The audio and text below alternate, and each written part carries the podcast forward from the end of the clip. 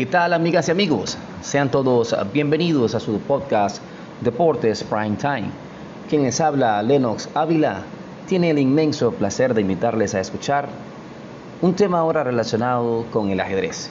Y en esta oportunidad estaremos conversando acerca de ese partido trascendental pautado en el año 1972 entre el soviético para aquel entonces Boris Spassky y su retador, el norteamericano Robert James Fisher. Un partido de ajedrez que trascendió a la historia por ubicarse en medio de la Guerra Fría. Los invito a escuchar un resumen de lo ocurrido en ese año 1972 sobre los 64 escaques.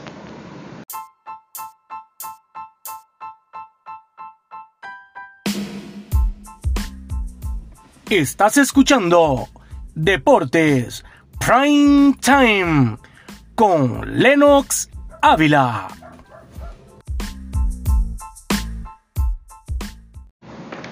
Antes de entrar en materia ajedrecística propiamente, es bueno señalar algunos detalles cortos y precisos de lo que es la Guerra Fría.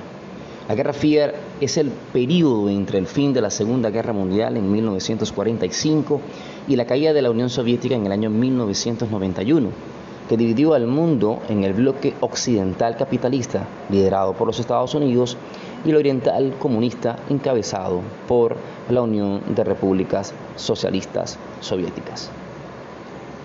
Las consecuencias que tuvo el más del siglo en la vida de Spassky y de Fischer tienen diversas connotaciones el más del, el del siglo, consideró una nueva forma de concebir la estrategia ajedrecística. Fischer le había dado una lección al mundo de este deporte mediante su juego dinámico posicional, de movimientos rápidos sin apelar a los cálculos dilatados propios de los grandes maestros soviéticos. Actualmente, el rey del ajedrez es el noruego Magnus Carlsen.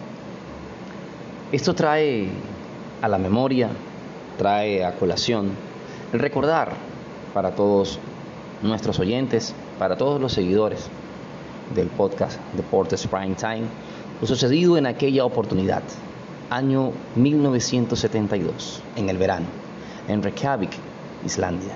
Un duelo que, que apasionó a todo el mundo.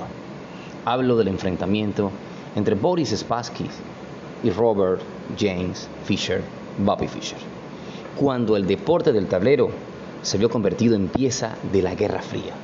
Berlín, Cuba, el U-2 espía, las maniobras de la OTAN o el Pacto de Varsovia, la escalada nuclear, la carrera espacial, todos aquellos elementos que tenían que ver, que tenían injerencia sobre la Guerra Fría.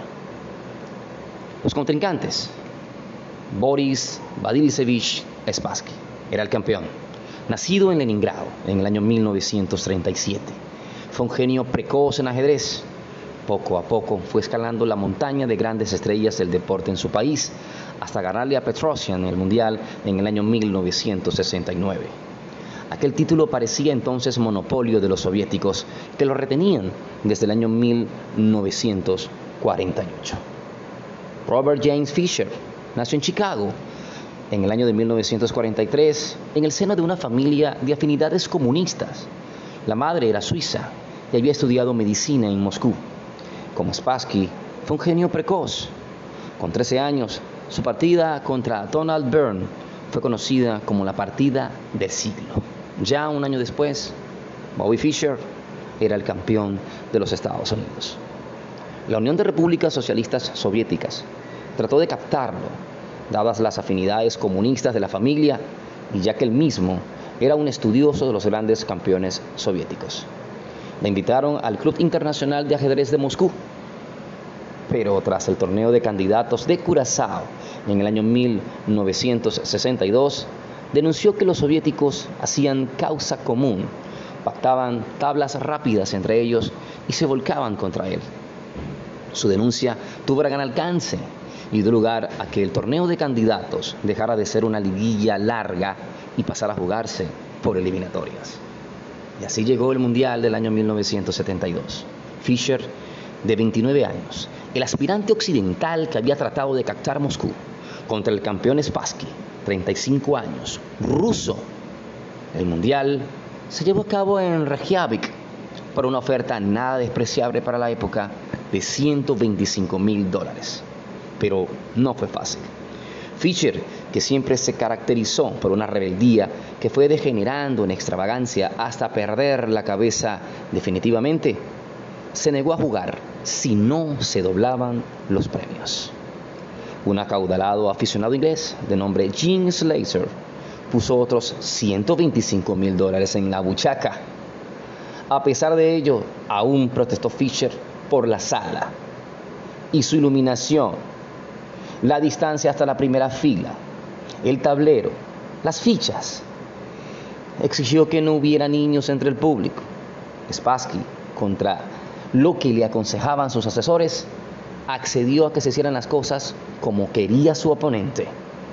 Ya estaba creada la máxima expectativa cuando por fin comenzó el duelo el 11 de julio. Fischer no apareció.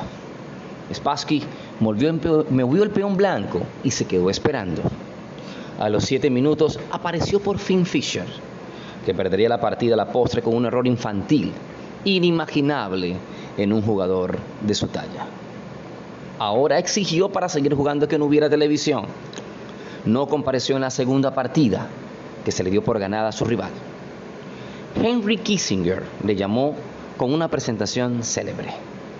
Soy el peor jugador de, ajedrez del mundo, llamando al mejor jugador de ajedrez del mundo.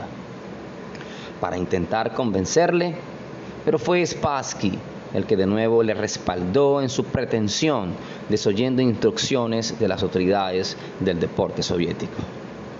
El mundial se reanudó, con Spassky ya ganando 2 por 0. La tercera partida la ganó Fischer, con piezas negras, después de varias genialidades.